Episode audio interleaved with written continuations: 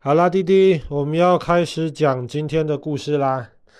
弟弟现在躺在床上很舒服，对不对？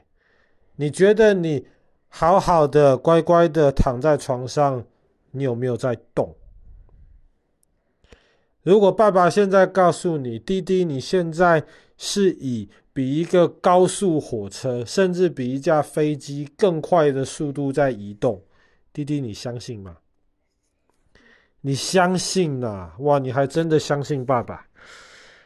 其实，我们如果比方说躺在床里或是坐在地上的时候，我们完全不会觉得自己在移动，我们觉得这个大地就是静止的、不动的。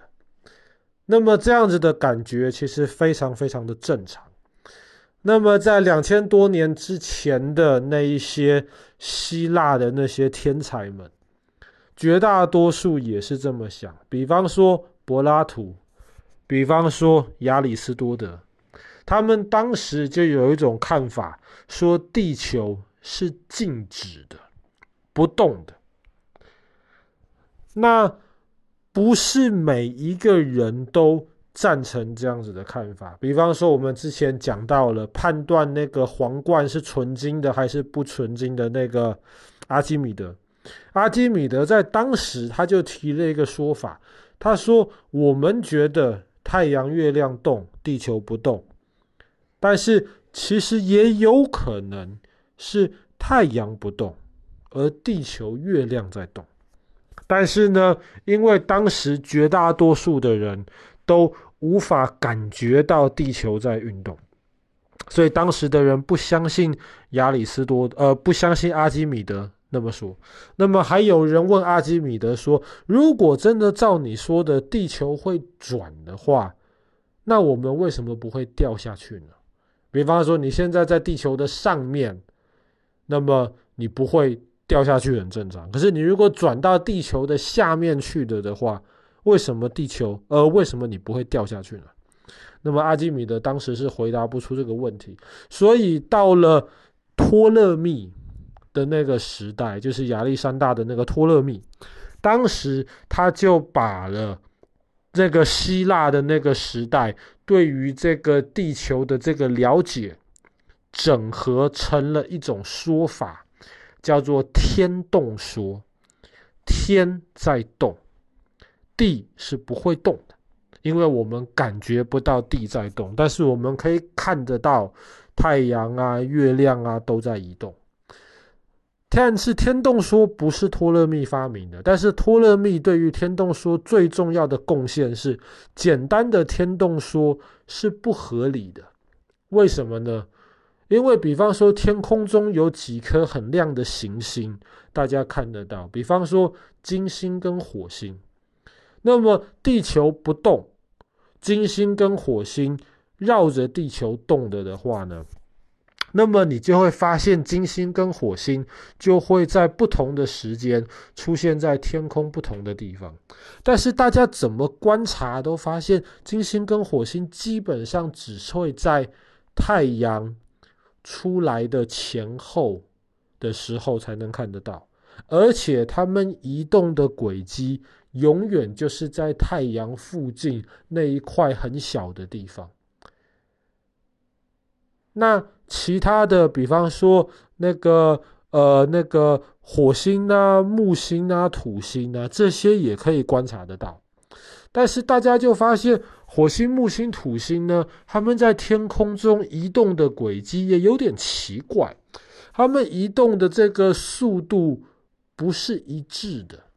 有时候好像移动快一点，有时候移动慢一点，有时候甚至他们往前移移呃移动一阵子之后，忽然又观察到他们往后移动。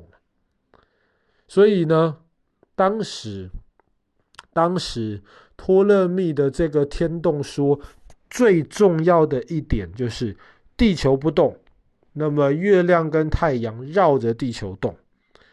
那么其他的这些行星呢，也是绕着地球动，但是它们绕着地球有一个轨道，它们自己也会继续的用另一个奇怪的小轨道在移动，所以当时托勒密的天动说就可以解释为什么我们观察到这些行星移动的轨迹不是简单的只是绕着地球动而已。那么这个问题呢，在后来一千年之内，大家都接受了吧？好像也没有什么更好的说法了。所以接下来一千年，大家都相信托勒密的天动说，特别是后来当整个欧洲变成了基督教文化影响的情况之下，因为基督教说神创造了人。所以你感觉起来，你就会觉得好像人类是宇宙的中心。那么人类住的地球当然也是宇宙的中心。所以地球不会动，整个宇宙绕着地球动，好像是很合理的事情。所以当时的教会非常支持天动说的这一套说法。那这样子是一直到大概六七百年前、七八百年前的时候。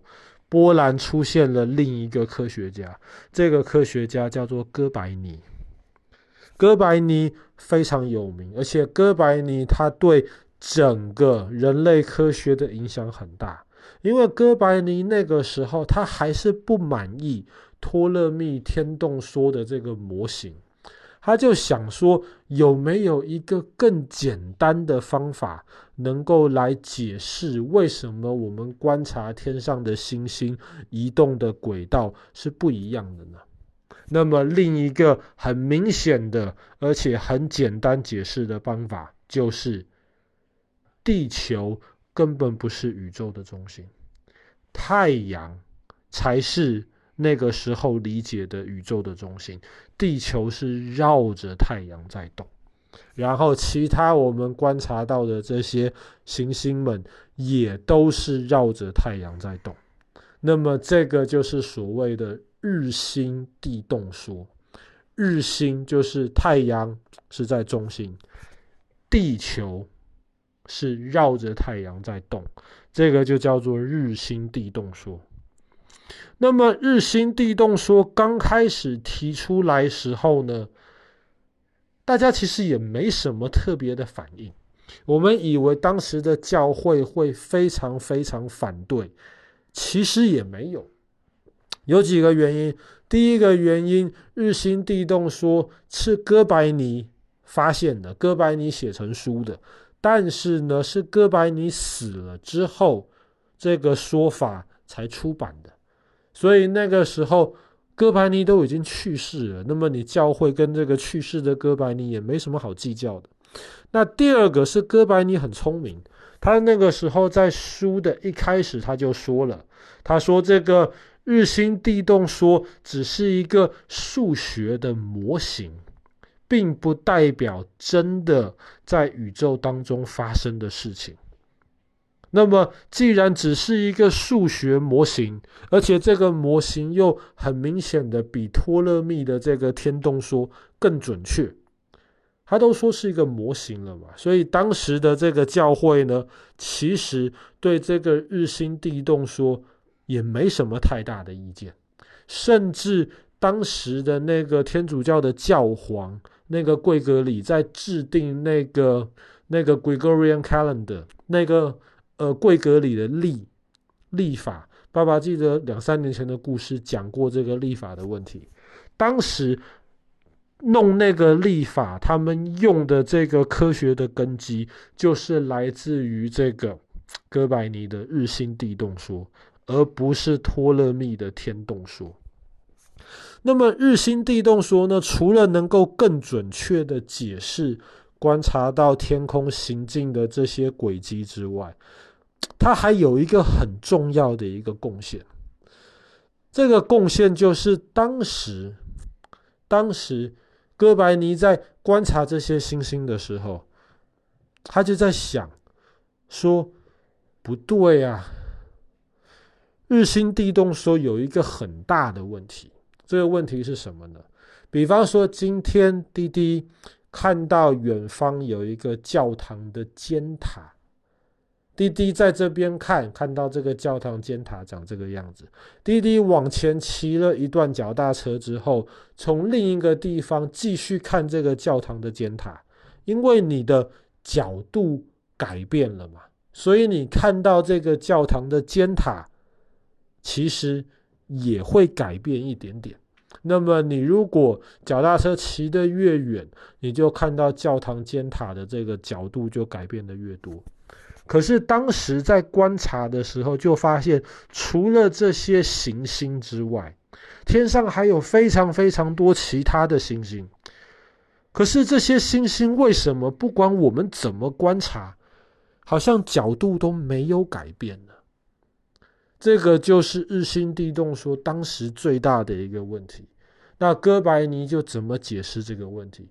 哥白尼就说，这就表示宇宙比我们想象的大得多，因为宇宙很大很大，那些星星离我们很远很远，因为太远了，所以不管我们从什么角度观察，得到的答案都是一样的。所以宇宙太远，宇宙太大，这个。其实是非常符合我们今天对宇宙的认识。那么，在好久好久以前，哥白尼其实就已经把这些的规律基本上都发现出来了。好了，那么我们今天的故事就讲到这边。当时哥白尼提倡的这个日心地动说。